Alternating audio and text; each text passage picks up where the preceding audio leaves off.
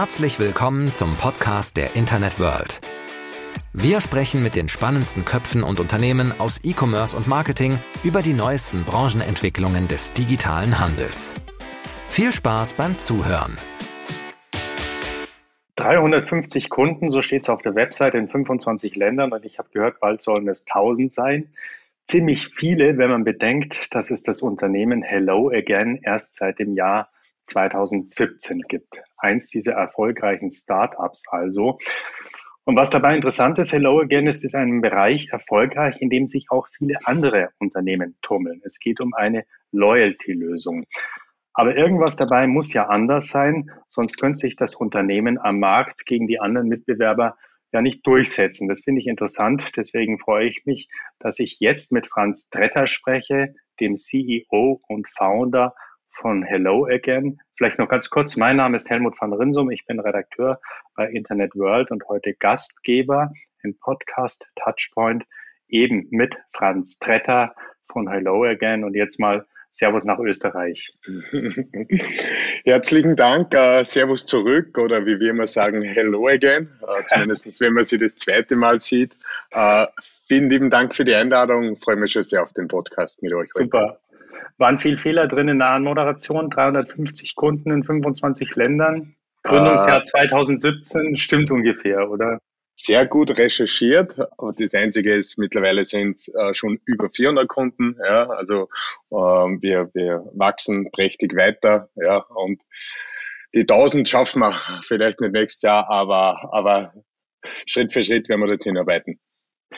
Franz, fangen wir mal so an. Welche Kundenkarten hast du eigentlich als App auf deinem Smartphone? Sehr gute Frage. Ich als ja, als leidenschaftlicher Produktmensch Du findest auf, in meinem Geldbörsel wahrscheinlich 20, 30 Kundenkarten. Ich habe jeden Stempelpass über ganze Kiste. Ich bin bei jedem Kundenbindungsprogramm, weil das natürlich unser Daily Business ist. Versuche das immer zu verstehen, gerade aus der Perspektive für Konsumenten. Wie sind die einzelnen Kundenbindungsprogramme aufgesetzt? Aber wahrscheinlich wäre dann die Frage, vor Hello Again, welche habe ich da genutzt? Und da wahrscheinlich diese, wo sie unmittelbar für mich der Mehrwert herausgestellt hat und wo die Einstiegsbarriere relativ simpel waren. Und das waren wahrscheinlich zwei, drei wenige von meinem Modehaus, wo ich Schuhe gekauft habe oder vielleicht nur beim Tanken. Das waren so meine ersten Kundenbindungs- oder Treukarten, die ich verwendet habe. Da merkst du für dich aber dann schon, dass du öfter hingehst oder dich äh, gebunden fühlst an das Unternehmen, wenn die Kundenkarte funktioniert.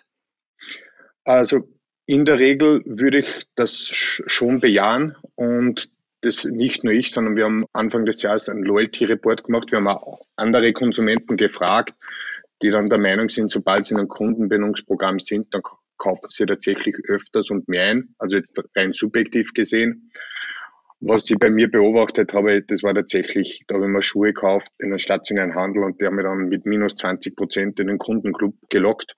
Das ist relativ simpel gegangen ich habe dann regelmäßig E-Mails bekommen und auf die Push-Nachrichten, ja, die Marke ist zumindest öfters in Erinnerung gerufen worden und ich nehme an, dass das dann wirklich einen positiven Effekt auf das Einkaufsverhalten hat. Du bist also Profi im Bereich Kundenbindungsmanagement und Loyalty-Karten. Das eine ist die Wettbewerbsbeobachtung. Aber vielleicht kannst du am Anfang von unserem Gespräch kurz schildern, was so ein CEO und Founder den ganzen Tag macht. Ist das ein ganz normaler Arbeitstag? Gehst du ins Office, soweit es jetzt möglich ist, und machst den, fährst den Rechner hoch und holst erstmal einen Kaffee und erledigst gerade Mails und Telefonate oder wie sieht der Arbeitstag aus? Also als Founder fährt mein Rechner nicht mehr hoch, sondern der ist permanent äh, on, maximal. Der wird hochgefahren. nein, nein, nein, nein, nein. Also das, äh, nein, war Spaß. Ja, ja, na, wir sind jetzt, äh, wenn man ein Startup aufbaut oder wie, wie bei uns würde man jetzt sagen, der Scaler Pass, wir sind jetzt 60 Mitarbeiter. Erstens, die, die Rolle verändert sich brutal. Wir haben gestartet zu viert, ja, vier Founder das heißt, der Dog ist mit allem beschäftigt. Sämtliche Supportanfragen, jede Rechnung, jede Mahnung, also das macht man alles selbst. Das schaut bei 60 Mitarbeitern schon ein bisschen besser aus. Also da kann man schon, da muss man sich damit beschäftigen, eine Struktur aufzubauen. Wir haben ein kleines Management-Team, wir haben nicht mehr Juniors, sondern wir haben auch zum Teil sehr, sehr erfahrene Leute, die reinkommen. Meine Hauptthemen sind, ich komme stark aus dem Produkt. Ich war bei Rantastic äh, stark im Produkt involviert.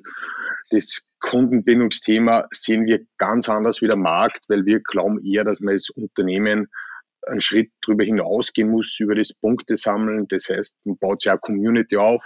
Das heißt, da bin ich sehr stark drin und darum auch eine gute Frage am Anfang, welche Kundenbindungsprogramme nutze ich? So gut wie alle, damit ich genau verstehe, wo die Themen für Konsumenten und Unternehmen sind.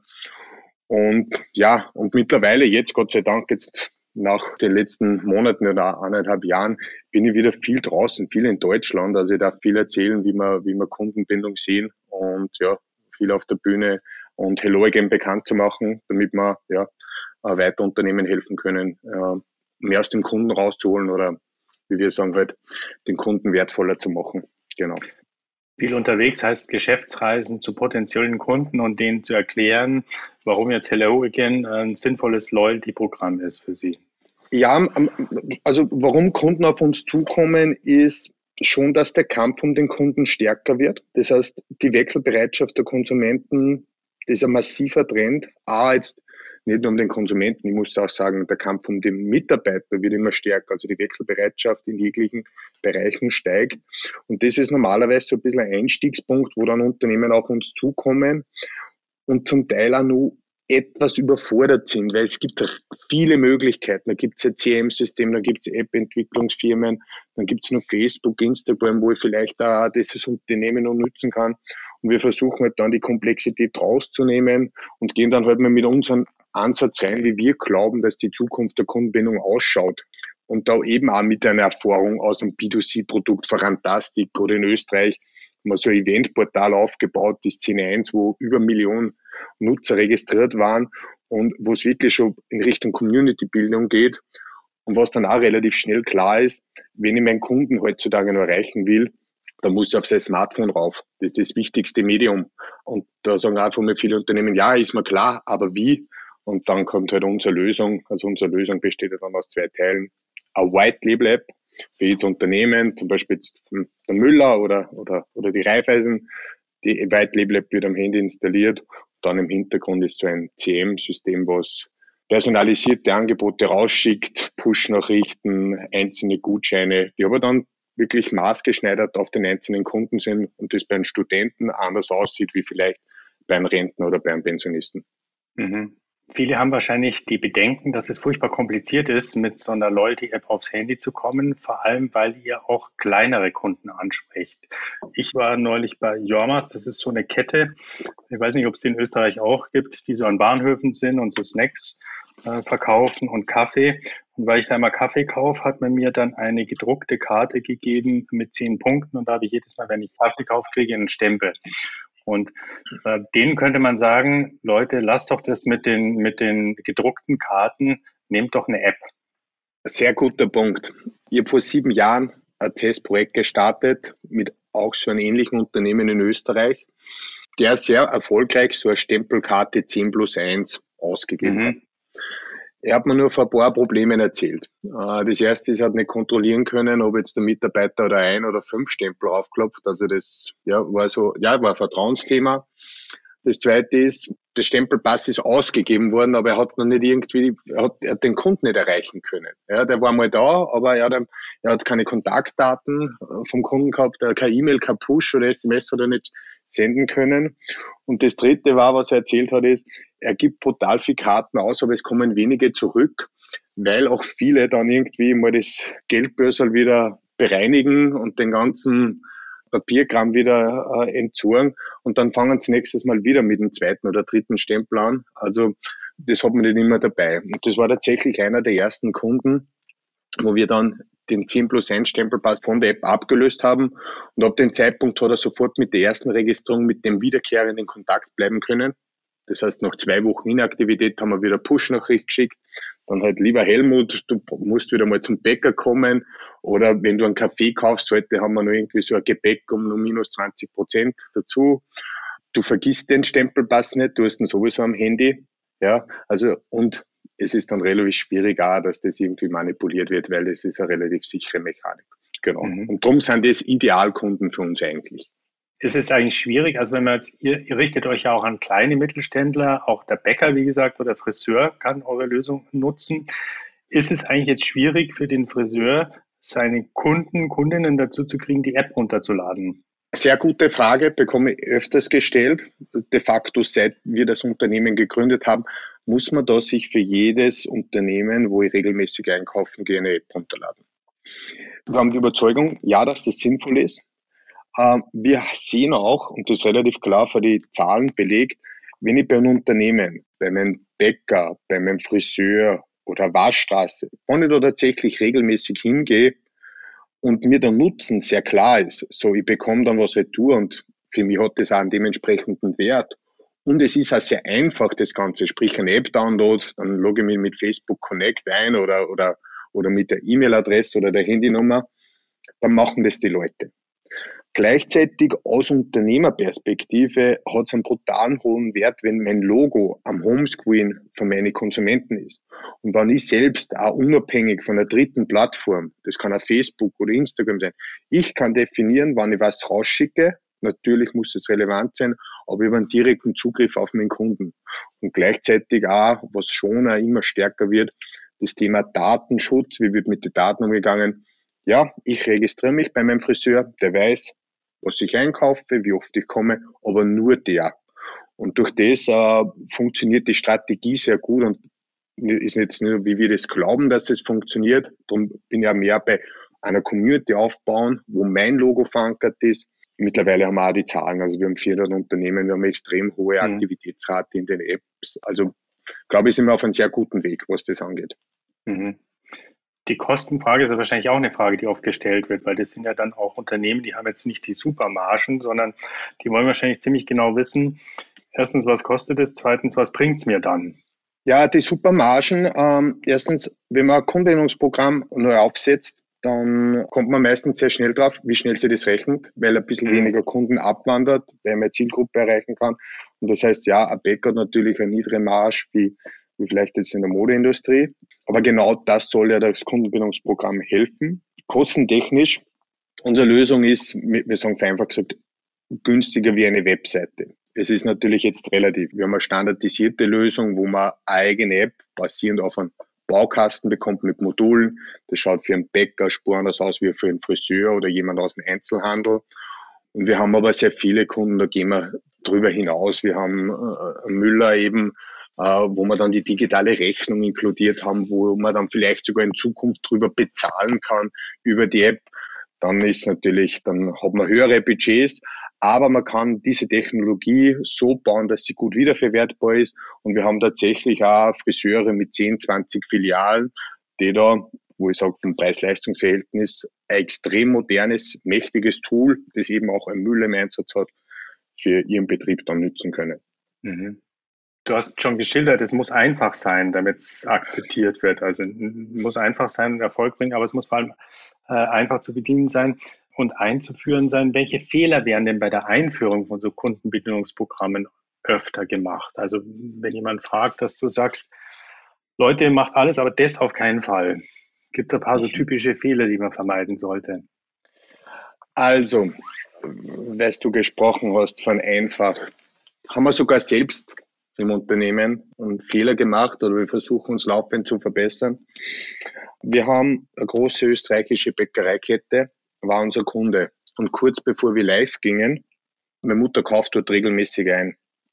Und die App war fertig. Äh, es hat einen Silent Launch gegeben im, im App Store und im Google Play Store. Und die App war zum Downloaden und man konnte sich dort registrieren und dann mit jedem Scan der Rechnung konnte man dort sehr simpel Punkte sammeln.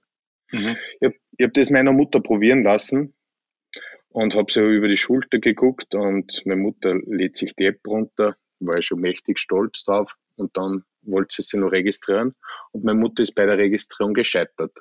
Mhm. Warum? Also Facebook Connect hat sie keine Ahnung. Bei Google glaubt sie, ist eine Suchmaschine, gibt nämlich Google Login auch. E-Mail-Adresse passt. Sie möchte die E-Mail-Adresse eingeben, sie registrieren. Sie hat die E-Mail-Adresse nicht auswendig gewusst. Ja, mhm. War relativ simpel, weil es war Gmail-Adresse mit Vor- und Nachnamen, aber ja, da ist uns klar geworden, das Produkt ist schon super gut, glauben wir, aber in der Zielgruppe hat es noch nicht funktioniert. Ja, da haben wir dann die SMS-Registrierung eingeführt. Und bei diesen Kunden registriert sich ein Viertel mittlerweile mit der Handynummer, die gehen rein in die Filiale, Handynummer, Vorname, Nachname und bin registriert und keine Punkte sind. Mhm. Den größten Fehler, den wir zum Teil sehen, ist, dass Unternehmen glauben, das Kundenbindungsprogramm muss nur für sie funktionieren. Das heißt, es ist nicht fair. Das checken die Konsumenten in der Regel sehr schnell, dass sie vielleicht, dass das nicht wirklich auf Augenhöhe ist. Gutes Kundenbindungsprogramm muss eine Win-Win-Situation sein den Fehler, den wir ab und zu sehen, was manche machen, ist, wo dann vielleicht ein Kassensystem und dann gibt's da irgendwie so nebenbei nur ein Kundenbindungsprogramm oder die bieten auch noch so Plastikkarten an. Ja, das nehmen wir dazu, dann haben wir das aus einer Hand. Gleichzeitig hat man da vielleicht eine Lösung, die wirklich fernab ist äh, vom Status quo. Und wo wir auch glauben, dass ganz stark die Richtung hingeht, ist, man muss die Relevanz in der Kommunikation in die Angebote einfach steigern. Das heißt, wenn ich immer die gleichen Nachrichten mit der Gießkanne über alle Konsumenten mhm. drüber gehe, dann kann das funktionieren, aber da lässt man einfach ein brutal viel Potenzial einfach auf der Strecke liegen. Und darum schon mal gut, wenn man Kundenbindungsprogramme einführt und, und, und, und, Daten generiert, aber danach werden eben zum Teil ja, leider ein paar Fehler gemacht, aber kann man sich auf Dauer nicht leisten. Also jetzt auch, wenn man äh, keine, keine faire Incentivierung hat, der Konsument checkt es relativ schnell, und lässt sich auf Dauer nicht verarschen. Ja. Mhm. Und heißt das bei der Einführung, dass ihr ab und zu dann Testpersonen erstmal so das testen lasst? Also wie, wie deine Mutter, die sich da angemeldet hat? Bei uns ist mittlerweile, also für der Mutter, was ich gesprochen habe, das habe ich unseren Entwicklerteam und Produktteam drei, vier Mal erzählt, dass wir das Produkt nicht für uns bauen, für unsere Generation, sondern de facto für so eine nicht technisch affine Zielgruppe. Hat jetzt dazu geführt, dass eine Pappfigur in unserem Büro steht, meine Mutter. Am Anfang haben sie immer gelacht. Meine Mutter mit 1,65 Meter steht als Pappfigur im Produktteam. Das heißt, jetzt Mal, wenn wir was bauen, dann schaut die Mutter drauf. Also so symbolisch mhm. gesehen. Aber äh, ich war am Anfang, ich habe sehr lachen müssen, weil ich mir dachte, so jetzt, das ist so ein Running Gag bei uns. Aber was steckt dahinter? Ja, äh, bei uns ist ja, wir testen nicht jede einzelne App bei meiner Mutter, aber wir holen permanent Feedback ein und das haben wir gelernt, das haben wir bei Rantastic gelernt, bei Szene 1. Äh, das ist eigentlich das Ziel für den Konsumenten, ein bestmögliches, einfaches Erlebnis zu bauen. Und da muss man permanent raus. Das heißt, sobald man den Kontakt verliert oder das einstellt, dann wird das Produkt auch nicht mehr das Beste sein. Und darum mhm. erzähle ich, aber wir, glaube ich, ganz gute Produkterfahrung haben, du musst permanent da draufbleiben und nicht nur in der eigenen Bubble, sondern eben auch alle anderen Kundenbindungsprogramme und zum Teil tut sie in unsere, wir übernehmen auch Technologien, das im Kundenbindungsbereich noch nicht gegeben hat. Vielleicht hat Uber oder Facebook irgendwie ein cooles neues Feature und dann überlegen wir, mhm. wie können wir dieses Feature auch für unsere Kunden, für unsere Unternehmen nützen, damit vielleicht ja neue Kunden generieren, weil wir die ersten sind, wo ja für Instagram-Posting oder für WhatsApp-Empfehlung dann eben zusätzliche Treuepunkte bekommen. Also permanente äh, Beobachtung des Marktes auch, das, was du am Anfang auch gesagt hast. Du hast gerade Szene 1 AT erwähnt. Da würde ich jetzt auch gerne noch mal kurz zu sprechen drauf kommen. Du hast äh, das, die, die Plattform im Alter von 17 Jahren gegründet, als erstes Startup, wenn ich mir vorstelle, mit 17. Da war ich eigentlich noch dabei, mein Moped zu frisieren. Also jedenfalls wäre ich nicht auf die Idee gekommen, Startup zu gründen. Wie kommt sowas? Also warst, kommst du aus dem Elternhaus, wo, wo, wo alle irgendwie schon äh, Gründer waren oder wie auch immer? Also du hast den Moped frisiert, das habe ich vielleicht nie auch gemacht. Also da habe ich schon relativ bald begonnen äh, in der ländlichen Gegend. Da fährt man ja schon mit 12, 13 das erste Mal äh, so halblegal mit dem Moped herum. Äh, es ist, glaube ich, die tiefe Leidenschaft, ein Produkt zu bauen. Und es macht extrem viel Spaß, wenn das Produkt auch andere mit, mit Freude nützen. Ja, das ist so, glaube ich, der innerliche Antrieb, der uns brutal vorantreibt. Wenn dann noch dazu kommt, wie bei mir, wo in einem elterlichen Gasthaus wirklich am Land groß geworden bin, wo ich mit 10, 12 Jahren tatsächlich mithelfen mhm. habe müssen, wo man aber auch lernt, äh, im, im, im Gasthaus äh, mit die, mit die Gäste zu quatschen und äh, wirklich, man lernt Gäste sehr schnell oder Menschen sehr schnell einzuschätzen. Man lernt aber auch, vielleicht ein bisschen was dazu verkaufen. Nur, darf vielleicht nur Kaffee sein mit einer guten Mehlspeise, ganz eine frische, die was die, die Mama oder die Oma gestern gemacht hat.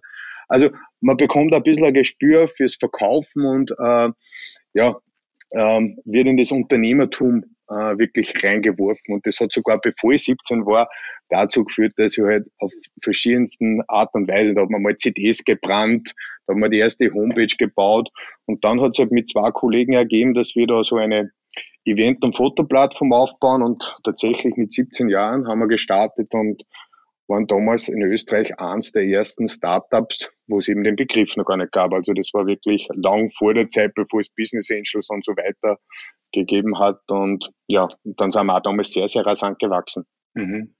Man kann sagen, äh, später Konkurrenz war dann äh, StudiVZ und SchülerVZ. Das habt ihr noch ganz gut äh, weggepackt, euch dagegen positioniert. Aber wie dann Facebook aufgekommen ist, da wurde es dann schwierig, sich weiter zu Ganz genau, war eine hochspannende Phase mit StudiVZ. Das war damals, ich glaube, viele der Hörer werden es ja noch kennen, war damals eine sehr mächtige Community. Wir hatten Glück und Pech zugleich. Also das Pech war wahrscheinlich, dass Facebook mit einer brutalen Sogwirkung nicht nur Szene 1, nicht nur StudiVZ, sondern wirklich einen Großteil der Social Media Plattformen in Europa leergefegt hat. Also das, das hat alles eingenommen mit einem hohen Netzwerkeffekt. Jeder musste auf Facebook registriert sein. Ähm, das hat uns auch wesentlichen Traffic und wesentliche Besucherzahlen gekostet. Gleichzeitig haben wir relativ starke Positionierung im Eventumfeld gehabt. Also wir haben im Monat, muss wissen, so 1000 Fotogalerien von Veranstaltungen online gestellt. Wir haben einen sehr gut redaktionell gepflegten Veranstaltungskalender gehabt. Das heißt, Content und das Thema, dass wir Personen über Veranstaltungen vernetzt haben. Ja, gerade für Singles ist das ein Thema, der geht fort, der, der möchte nicht nur in der eigenen Freundeskreis, sondern mhm. äh, möchte auch neue Leute kennenlernen. Das war nur vor Tinder, nicht nur offline, sondern auch online. Und darum haben wir da eigentlich, haben wir Facebook sehr stark gespürt. Also wir haben wirklich die Firma ein bisschen umbauen müssen. Aber die Plattform gibt's nach wie vor noch, wenn man halt einen relativ starken Markenkern hat. War schon mal größer, aber nach wie vor die Firma läuft gut und läuft profitabel, aber auf ein bisschen kleineren Flamme mittlerweile dahin. Bist du da noch aktiv oder hast du da das Geschäft abgegeben komplett?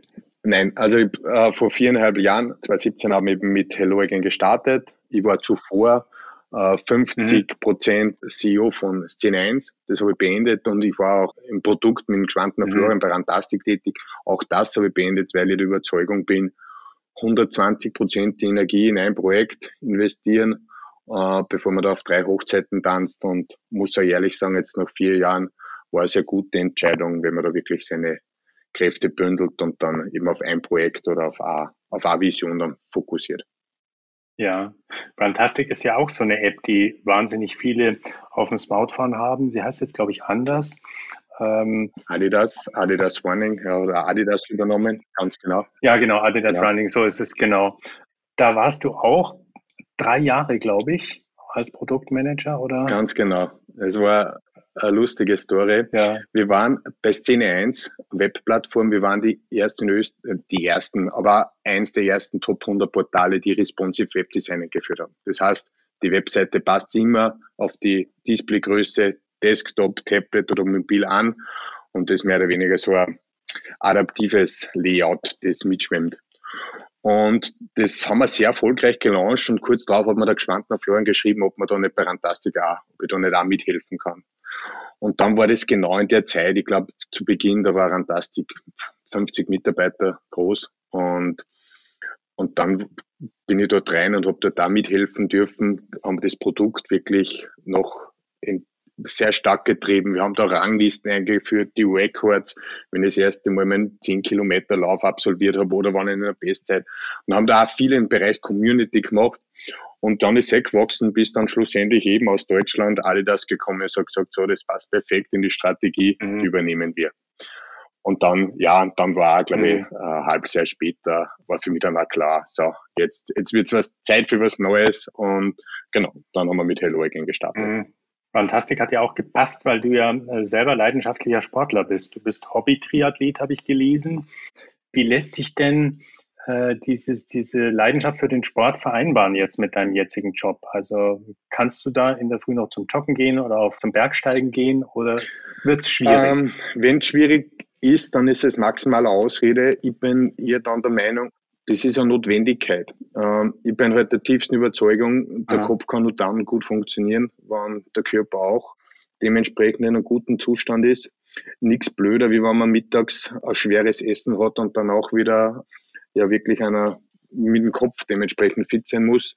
Genauso auch mit dem, mit, mit dem Laufen oder mit dem Sport. Wenn wir ein neues Büro bekommen, die erste Entscheidung, die wir getroffen haben, ist, dass wir Duschen einbauen lassen. Das heißt, man kann mittags ja einfach mal, muss ja mhm. dann kein Halbmarathon sein, aber man kann mal fünf oder zehn Kilometer mittags laufen. Dann äh, schmeißt man sich kurz unter die Dusche, isst noch was und kann dann mit total klarem Kopf wieder weiterarbeiten. Also ich sehe das als brutales Investment, um eigentlich mehr Energie zu haben über den ganzen Tag. Da kann man natürlich nicht wandern. Wandern muss man dann am Wochenende oder auf die Berge gehen.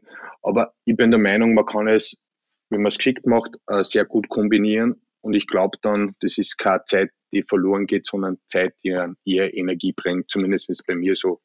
Und dann kommt es halt schon mal vor, dass man jetzt sagt, ja passt, wir machen ein kurzes Meeting, aber das mal ah, schmeißen wir es in die Laufschuhe und dann, dann rennt man halt fünf, sechs Kilometer und dann schnappe ich unseren Vertriebschef, der normal nicht so viel laufen geht, da sage ich, hey. Und, und schlussendlich sind wir dann beide froh, weil die Themen haben wir besprochen. Man läuft dann vielleicht eine Spur langsamer, aber man kommt mit total klarem Kopf äh, wieder zurück oder hat vielleicht beim Laufen, wenn man durch den Wald läuft, äh, die eine oder andere Idee, die einem vielleicht so, äh, wenn man schon ein bisschen müde ist, dann nicht gekommen wäre. Mhm. Und der Vertriebschef, der sonst nicht so gerne läuft, der nickt dann alles ab und stimmt allem zu, also Der sagt dann, ja, Franz, mach mal so, wie du das willst, aber bitte, bitte, gehen wir vom Tempo ein bisschen. Man kann das ganz gut steuern dann, wenn es unangenehm wird, dann, dann, läuft man ein bisschen schneller und, und, und sonst ein bisschen. Nein, natürlich Schätze, ja. ja, ja. Aber Spaß. Franz, vielleicht zum Schluss unseres Podcasts noch so ein Ausblick auf die Zukunft der Kundenbindung. Also eine Zukunft ist sicher das Kundenbindungsprogramm auch für kleinere was sind, für kleinere Unternehmen. Also muss nicht nur der Großkonzern sein, wie Lufthansa und so weiter, sondern es kann auch der Bäcker mit fünf bis zehn Filialen sein. Was ist denn noch so, äh, was in die Zukunft gerichtet, wo man sagt, das ist was, wo Kundenbindungsprogramme, Loyalty-Programme auch künftig also, werden? Ich bin der festen Überzeugung, dass jedes Unternehmen, und da meine ich jedes Unternehmen, ein Kundenbindungsprogramm in Zukunft haben muss. Ja, egal in was für einer Frequenz, egal in was für einer Größe, gibt es verschiedenste Ausprägungen. Vielleicht hat deine Stempelkarte nach wie vor noch und der andere super digitale Lösung. Der eine hat mit seinen Kunden zweimal im Jahr irgendwo einen Berührungspunkt, der Bäcker vielleicht jeden Tag. Ganz klar ist dass natürlich digital wird. Äh, das liegt auf der Hand. Was ich glaube, ist, dass es über Punkte sammeln hinausgehen wird, dass das Thema Gamification, Emotionalisierung im Bereich der Kundenbindung massiv an Bedeutung gewinnen wird. Ich glaube, einer Verdrängungswettbewerb ist nicht nur wichtig, eine gute Marke zu haben, sondern eben das dann auch über das Kundenbindungsprogramm eine Art Community aufzubauen.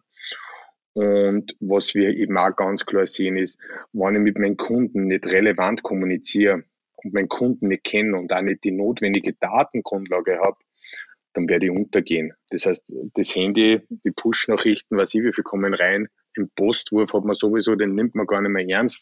Newsletter bekommt man auch extrem viele. Je relevant in Zukunft kommunizieren kann, basiert auf einer guten Datengrundlage, desto eher werde ich einen Vorteil zum Mitbewerb haben. Ja.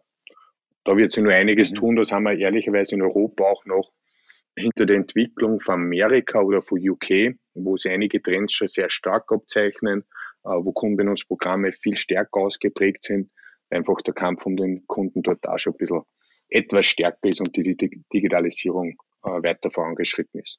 Wäre die USA für euch auch mal ein Thema? Ähm, ja, wir, wir sind aus Österreich, Deutschland, Schweiz gewachsen. Also dort haben wir auch wirklich Vertriebsniederlassungen, da sind wir direkt aktiv. Wir haben einige Kunden aus Deutschland, die international unterwegs sind. Unsere Lösung ist bereits in Amerika im Einsatz. Auf jeden Fall der englischsprachige Markt, UK, die schon sehr fortgeschritten sind, ist für uns hochspannend. Aber guter Punkt. Äh, ich habe gerade letzte Woche wieder einige Telefonate gehabt und äh, Großteil davon waren mit Amerikanern, äh, wo einfach eine andere Dynamik drin ist. Werden wir sehen. Nicht unspannend. Man muss immer aufpassen, Schritt für Schritt, sagen wir dann, weil bevor wir die ganze Welt mhm. erobern, sollen wir mal äh, den heimischen Markt alles äh, mal sauber aufarbeiten. Aber nicht unspannend, ja. Also werden wir sehen. Gut, bevor, der, bevor die große weite Welt erstmal der heimische Markt Franz Tretter, herzlichen Dank für dieses interessante Gespräch. Der CEO und Founder von Hello Again im Gespräch mit dem Podcast Touchpoint. Franz, vielen Dank und weiterhin viel Erfolg. Helmut auch, herzlichen Dank. War ein sehr cooler Podcast. Und das war's für heute mit dem Podcast der Internet World. Wir sagen Danke fürs Zuhören, bleibt uns treu und bis bald zur nächsten Folge.